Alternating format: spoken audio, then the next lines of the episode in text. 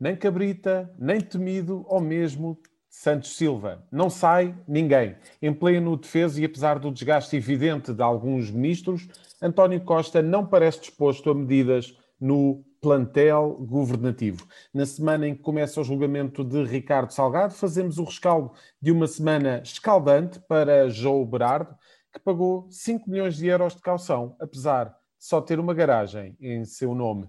A aquecer estão também os efeitos políticos da pandemia. Que o diga o presidente do Brasil, que vê a contestação a subir de tom com acusações de corrupção e pedidos para a destituição de Jair Bolsonaro.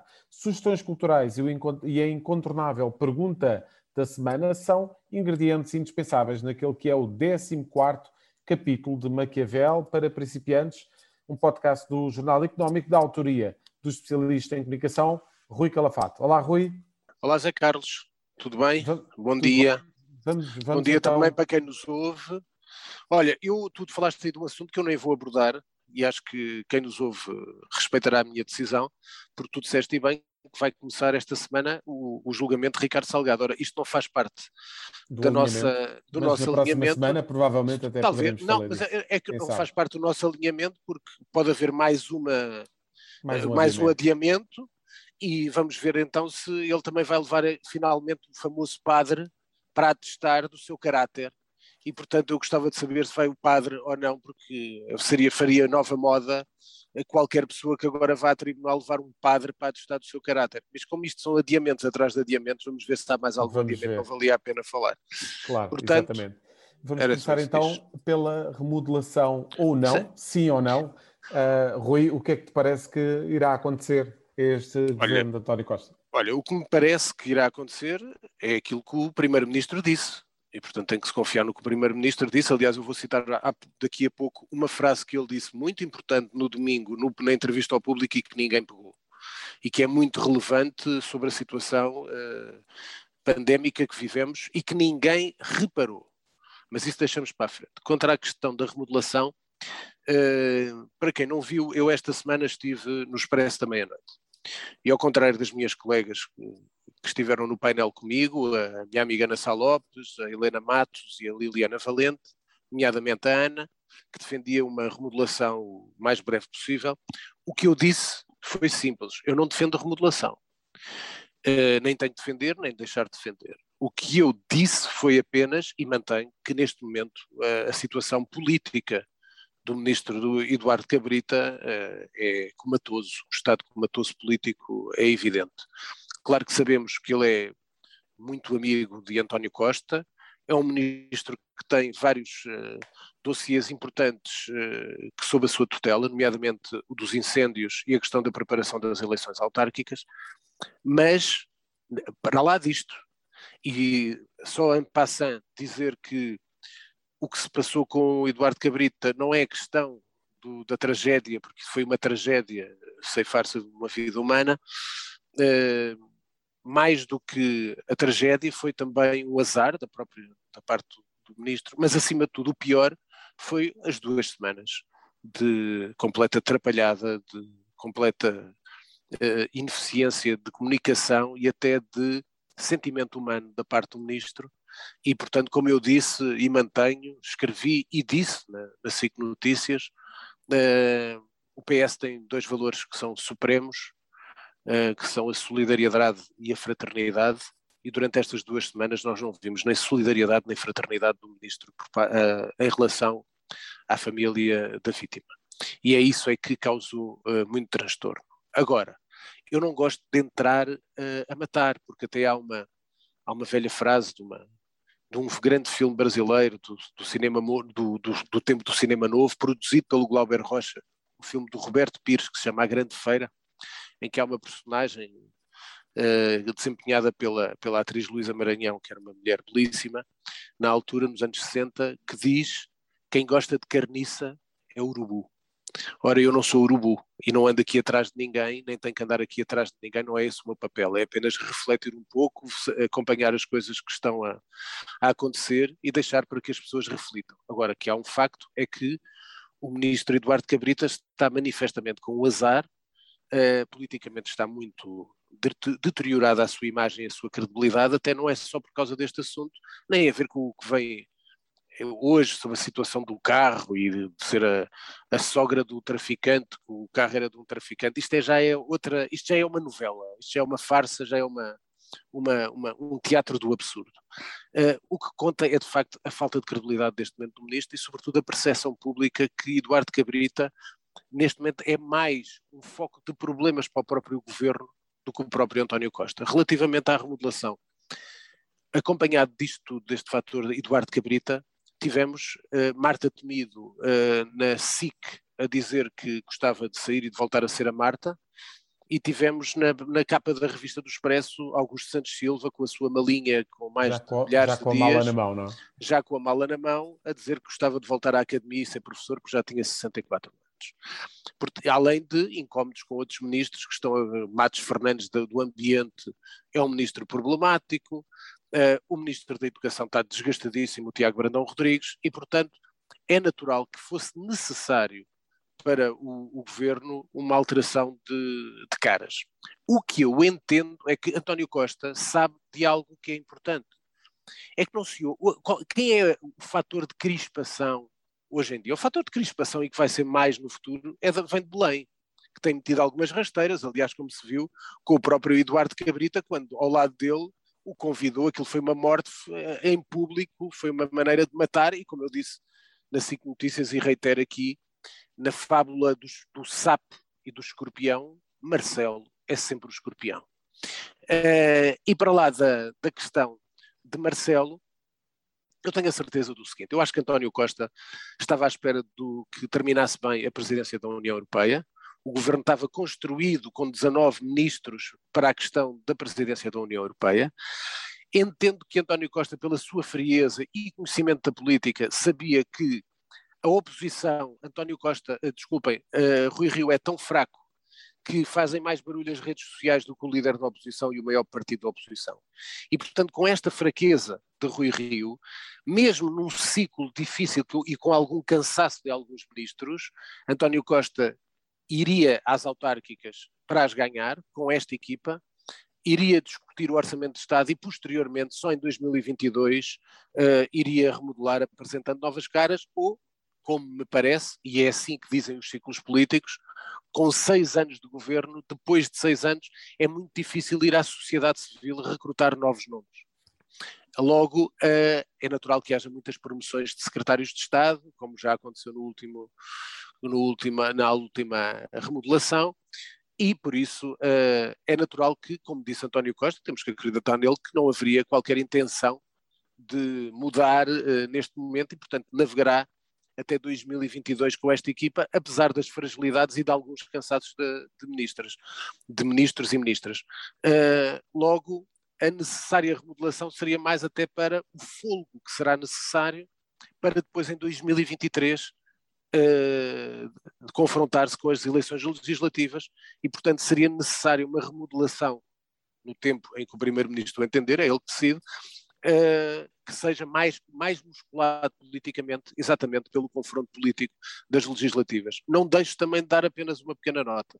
Rui Rio defendeu a remodelação, não sei se tu viste, Zé Carlos, esse, esse grande momento, defendeu a remodelação, disse que só que o Eduardo Cabrita tinha poucas condições, mas quando os jornalistas lhe perguntaram então e quem é que remodelava, ele respondeu, isso quem sabe disso é o Primeiro-Ministro.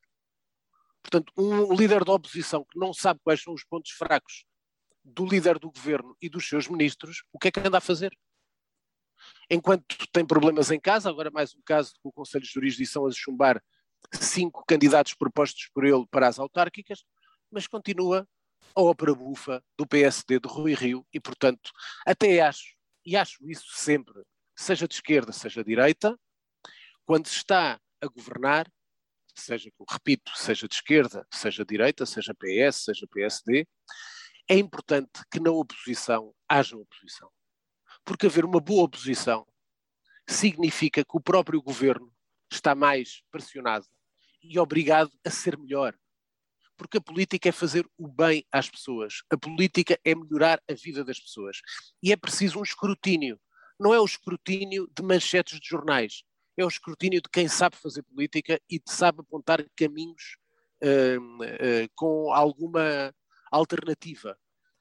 E neste caso, Rui Rio não tem. Pequenas shots, pequenos comentários, não se sente nada quando se olha para Rui Rio, e como acho que é óbvio, estamos a falar de hoje. E quando se fazem comentários, comenta-se o dia de hoje.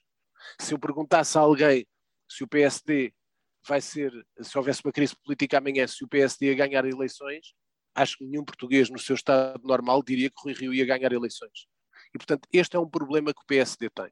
Quando, ainda por cima, o próprio Rui Rio, numa fase depois de seis anos de governo, continua a dizer que, aliás, não é continua a dizer, pela primeira vez veio dizer que uh, se tiver um mau resultado nas autárquicas pode sair. Ora, é tudo o que não pode dizer, porque eu compreendo ele baixar as expectativas para depois dizer que as superou. Isso é normal. Agora, não ter um discurso de esperança para obter um bom resultado quando em 2017 foi o pior resultado do PSD em autárquicas é manifestamente mau. E é por causa de tudo isto, deste caldo, que é fácil para António Costa ir sobrevivendo até com um governo que precisaria uh, certamente de algumas mudanças e de algum refrescamento. E a questão aqui, uh, Rui, será provavelmente ver quem é que é remodelado primeiro, se é o governo, se é mesmo então a oposição. Passamos então para, para o segundo tema deste Maquiavel para principiantes. Agora que a poeira assentou, Rui, vamos falar então de João Berardo e de, de, todo o turbilhão da, da semana passada. Pai, como sabem, eu, aliás, eu tive um contacto com uma pessoa minha amiga quando foi. Eu, tava, eu não estava atento quando ele foi detido, e portanto foi uma pessoa minha amiga que acompanha aquilo que eu escrevo uh, há alguns, há alguns anos, que me mandou uma mensagem a dizer: Olha, vais, vais ver que aquilo que disseste no passado tens razão. Mas eu queria começar por um pormenor que não é nada que não é nada de deixar passar. Quantos advogados, vou deixar esta pergunta, não é a pergunta da semana, não mas é podia ser. É, mas podia ser, mas podia ser. Podia ser, perfeitamente. Repara nisto, Zé Carlos, e reparem os ouvintes que eu gosto que vocês reflitam naquilo que eu estou a dizer. Quantos advogados já foram detidos? Quase como se fossem mancomunados com o principal acusado. Quantos advogados vocês se lembram de estar preso com a pessoa que é acusada? Ora bem, André Luís Gomes, que eu conheço, conheço há muitos anos, conheço desde o tempo que sou jornalista, portanto conheço mais ou menos desde 1996. Aliás, era um grande amigo do pai dele, o Dr. Joaquim Luís Gomes, um grande escritório de Lisboa, Luís Gomes e Associados na altura. Uh, depois André Luís Gomes seguiu para Quatro Casas e depois fez, atualmente tinha um escritório próprio, portanto conheço perfeitamente, há muitos anos, portanto como te digo, uh, 25 anos. Uh, e portanto é assim, eu conheço a maneira de trabalhar do André Luís Gomes. Eu a pessoa que melhor, eh, aliás, também porque o conhece pessoalmente, e que retratou o, trabalho que André Luís Gomes fez com o João Berardo foi o Pedro Santos Guerreiro. Eh, e o Pedro Santos Guerreiro disse uma expressão, um soundbite que, é, que, eu, que eu quero sublinhar porque é bastante bom e, e que diz tudo sobre aquilo que se passou, sobre o que é que foi montado. O que ele montou foi uma operação de matrioscas todos sabem o que são as matrioscas, são aquelas bonecas russas que tu abres uma grande, depois vem outra mais pequena, outra. depois assim outra, e depois está lá outra e está lá sempre outra. E assim sucessivamente. E assim sucessivamente. E foi isso que André Luís Gomes fez. João Berardo hum, foi detido por burla, fraude fiscal, branqueamento, uh, mas, no entanto, controla mais de 20 empresas, declarando apenas nos últimos anos como rendimento único uma pensão de 2.584 euros. O que é que eu quero dizer com isto? José, João Berardo, José Berardo é, uma, é um milionário, sempre foi. E há duas coisas, para lá deste caso do André Luís Gomes, uh, que é um advogado aqui da nossa praça e, portanto, que foi detido e que é muito raro isto acontecer. Gostava que quem ouvisse isso, uh, aqui o que eu estou a dizer, é, que refletissem nisso. É provavelmente dos primeiros advogados a ser uh, quase, quase por man, estar mancomunado com, a, com o principal visado mas há duas coisas que eu tenho que realçar sobre, sobre o João Berardo que são fundamentais. Uma, chamar a atenção de como o nosso país é pequeno e taquém.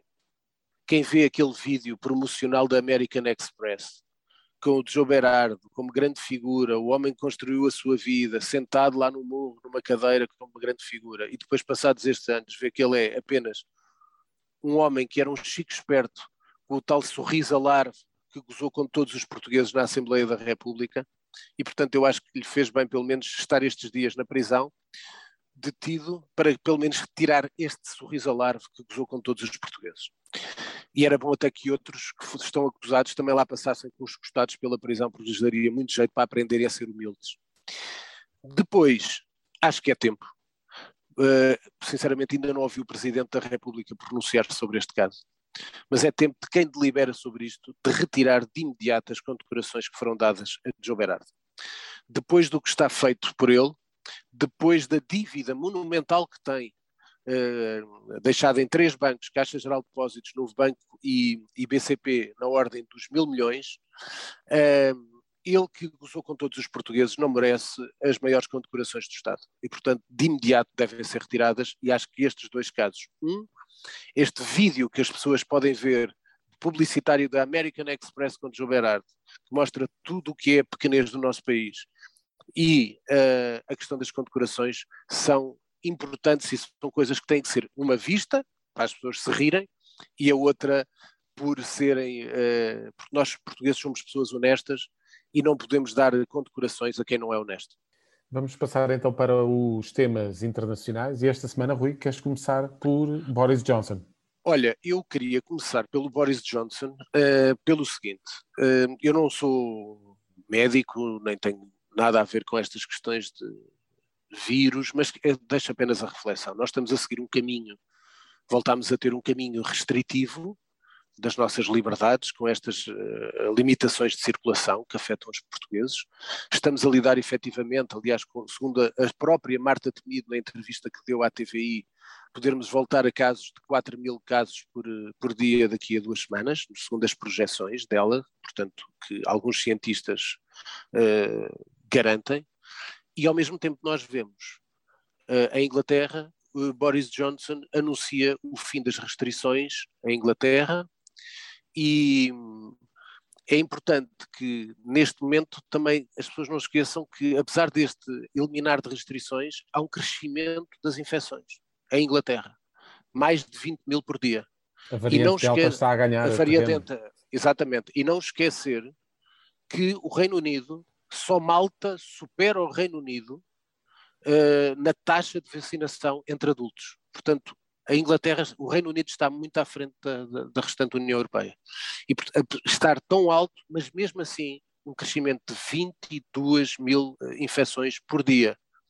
Uh, o que é que acontece com isto? Boris Johnson elimina as restrições porque uh, vai abrir a sociedade e passar o ónus dos cuidados para as pessoas. Portanto, os cuidados individuais vão ser cuidados individuais. Ele próprio assume e é difícil dizer isto, que vai haver mais mortes. Vai haver mais mortes e que as pessoas se têm que defender. Ora bem, o que é que ele quer dizer com isto? Aquilo que nós. É um bocado voltar falamos, ao início, não é, Rui? É voltar ao início. É o voltar e, ao início daquilo que foram as primeiras declarações de Boris Johnson sobre, é voltar sobre ao início, pandemia, não é? E voltar àquelas eh, declarações que eu, no início do nosso pai, no primeiro ou segundo episódio do Maquiavel para Principiantes, eu citei do Fauci, nos Estados Unidos que o tempo era de pandemia, portanto ele disse isto uh, há um ano, no início do processo de confinamento, todos passamos, o Fauci disse que estávamos a viver uma pandemia, mas com o tempo passaríamos a endemia. Isto é, nós sabemos o que é que é uma gripe, temos que ter cuidados com a gripe. O que está a acontecer e o que o Boris Johnson quer dizer é isto vai ser endémico, isto vai continuar por aí, este vírus vai continuar por aí, e, portanto, as pessoas têm que ter cuidado. Infelizmente vai haver mais mortes, mas o mundo não pode parar. A economia não pode parar, a saúde mental não pode ser uh, mitigada nem atingida por, pelas questões do medo que está instalado nas sociedades ocidentais e em todo o mundo por causa da questão da pandemia. E a propósito disso, eu sou obrigado a citar algo que é difícil. Isto passou, isto foi a entrevista do próprio uh, António Costa no público, no domingo, e na página 3 uh, o título, e eu vou citar, porque é muito importante para as pessoas refletirem, o título, de, o título desta parte da entrevista é O vírus pode mudar tanto que as vacinas já não sirvam. E o que é que diz António Costa? Diz algo que é perigoso para quem pode ouvir, mas que é verdadeiro. Verdadeiro e temos que sentir que é verdadeiro. Ele diz o seguinte: Se a Europa pode encarar com otimismo a possibilidade de chegar ao final do verão com uma vacinação muito elevada da sua população, o vírus vai continuar a circular noutras regiões do mundo, que estão muito mais atrasadas na vacinação e onde as mutações vão continuar. Há mesmo o risco de haver um momento em que o vírus já pode ter mudado tanto que as vacinas que, entretanto, tinham imunizado a Europa já não cobrem essas novas mutações. Ora bem, nós estamos a ser imunizados com as vacinas que temos, porque até já há a variante Delta, mas é o que diz aqui António Costa, com coragem, porque isto, o que ele está aqui a dizer é assim, meus amigos, as vacinas no futuro podem não servir para nada. É o que está aqui escrito. Ninguém pegou nisto. E o que ele está a dizer aqui não é um erro. O que ele está aqui a dizer é, desculpem dizer, alguma honestidade intelectual que pode ser mal entendida é que é aquilo que nós sabemos. Já tivemos várias variantes, passa o pleonasmo, uh, e temos a Delta que está a ultrapassar tudo, está a ser a, a, a variante uh, dominadora, mas o que vem a seguir nós não sabemos. Nós continuamos sem saber muito do que são os efeitos a longo prazo da doença e os efeitos a longo prazo das próprias vacinas. E se houver evolução destas estas tais mutações do vírus, estas vacinas que estamos a tomar podem não servir para nada. Quem o diz isto é António Costa. Ora, isto adapta-se ao que diz Boris Johnson. Porquê? O que Boris Johnson diz, não estou a dizer que não tem nada a ver com a família política de um e outro, como sabem, um é de direita, outro é de esquerda, tem a ver com esta filosofia. É, cada vez mais, claro que é muito importante a, a inoculação de, com, a, com as vacinas, mas a vida tem que continuar. Pode, não sei se veremos ter aquela questão da imunidade de grupo, mas a vida tem que continuar e, portanto, têm que ser os cuidados individuais não podem ser postos de lado. Porque nós não sabemos o dia da manhã e tudo o que podemos estar a tomar pode não chegar para o que vem de mutações possíveis que possam acontecer e era importante citar isto de António Costa.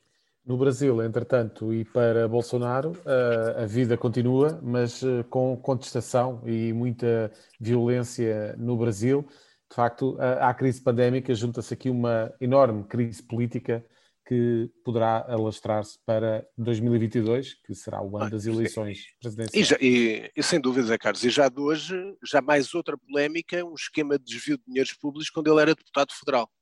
Portanto, todos os dias está a haver, e está a haver uma, uma mutação da, das opiniões das, contra Bolsonaro, mas eu quero também te chamar a atenção de uma coisa, que é o que se passa muito aqui em Portugal. Nós costumamos olhar para o mundo com os olhos dos, dos problemas portugueses. Às vezes escapa-nos a realidade desses países. E louco, de quem vive lá. Não esquecer que Bolsonaro está cada vez mais impopular, é verdade, mas continua com uma base de apoio muito forte.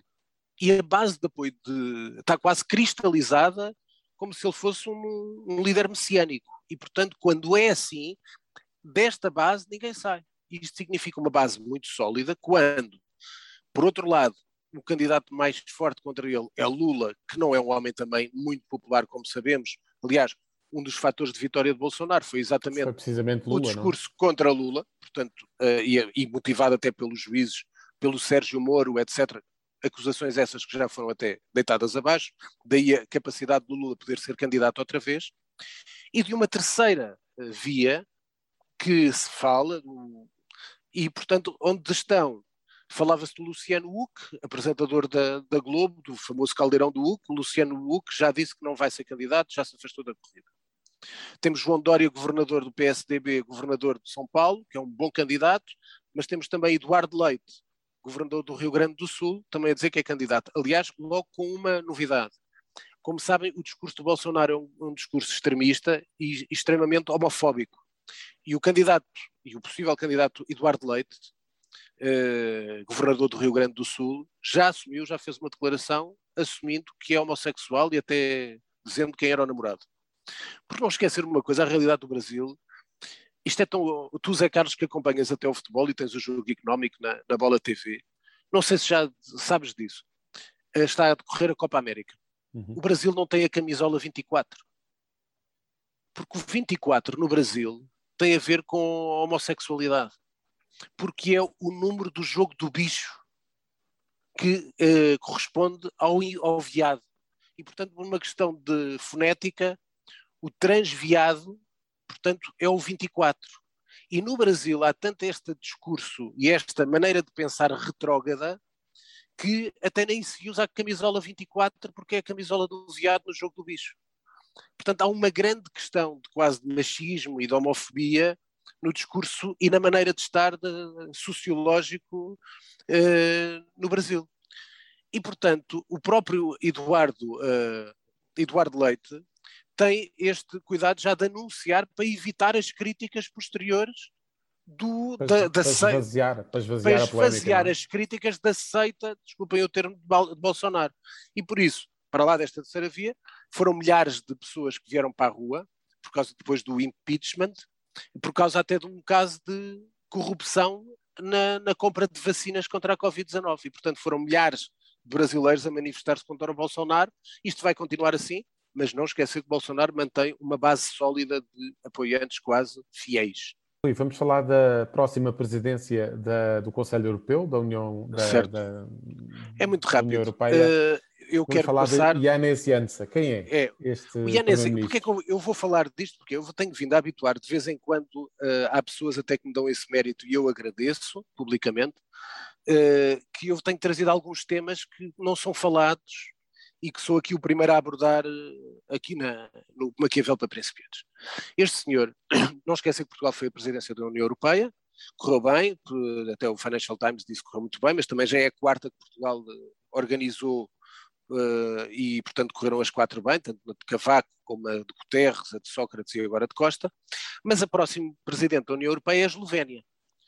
Ninguém, ainda não vi em Portugal chamar-se a atenção deste assunto. O primeiro-ministro chama-se Janez Jansa, é um ex-comunista, admirador de Donald Trump e é visto em Bruxelas como um aprendiz e sucedâneo do Viktor Orban, primeiro-ministro da Hungria. Defende os tais temas homofóbicos de, que o próprio Orban de, defende, lançou na Eslovénia uma cruzada contra a liberdade de imprensa e a independência judicial, eh, isto tudo relatado até e bem relatado pelo jornal espanhol El Mundo, e, e também contra o Islão e a imigração. Portanto, eh, torna-se, eh, temo o pior, que é uh, virmos a falar mais deste senhor do Yanes Janssen. Ainda ninguém fala dele, portanto vão ver que quando ouvirem falar dele, se vão lembrar que ouviram pela primeira vez falar dele aqui, e eu agradeço, e portanto já agora ficam alertados, porque tudo, todos estes temas uh, que são polémicos e de extrema-direita e de poucas liberdades, do Vitor Urban, portanto, este senhor é um aprendiz de Vitor Urban, este senhor Yanes Janssen, fica o aviso e de facto, na imprensa internacional, até inclusivamente, já se fala de já uma espécie fala. de urbanização em Exatamente. curso na Eslovénia. Exatamente. Rui, vamos passar então para o tema de mídia. Certo, e de certo bem, em temas lá internacional fala-se, é em Portugal nós ficamos atrasados sempre aos temas importantes. Exatamente. Aliás, uma, uma, uma, nota, quando se falou da variante Delta, há, quando chegou, a primeira vez que eu ouvi falar da variante Delta em Portugal foi na SIC, Três semanas antes eu tinha lido num jornal estrangeiro sobre a variante Delta e como estava a crescer na Índia. Portanto, uh, é para nós vermos o hiato que existe às vezes entre o que se faz cá e o que se acompanha cá e a realidade do mundo. Sobre a parte mídia, hoje não é um tema, é só chamar a atenção para dois livros que vão sair sobre a área de mídia. Um é o novo livro do João Gabriel, que é sobre, portanto, João Gabriel, que foi diretor de comunicação do Benfica, mas não é só sobre o Benfica, é sobre outros assuntos. Ele foi um profissional, foi jornalista, foi assessor de Jorge Sampaio e, portanto, é um livro que eu suspeito que seja um livro interessante, é da Prime Books do Jaime Cancela de Abreu. Muito importante, já tinha dito e reitero, confirmo, meu convidado aqui no programa será o meu amigo Gonçalo Reis, presidente da RTP, que lança o seu livro, que eu já tinha dito aqui, acho eu em primeira mão que ele iria ter um livro, o livro Serviço Público, o livro chama-se Serviço Público, A Minha Vida aos comandos da RTP. O Gonçalo Reis foi, é um homem sério, é um homem honesto, é um homem interessado, é um homem que gosta da cultura. Aliás, fez um artigo no Novo Semanário, no novo semanário sobre a cultura.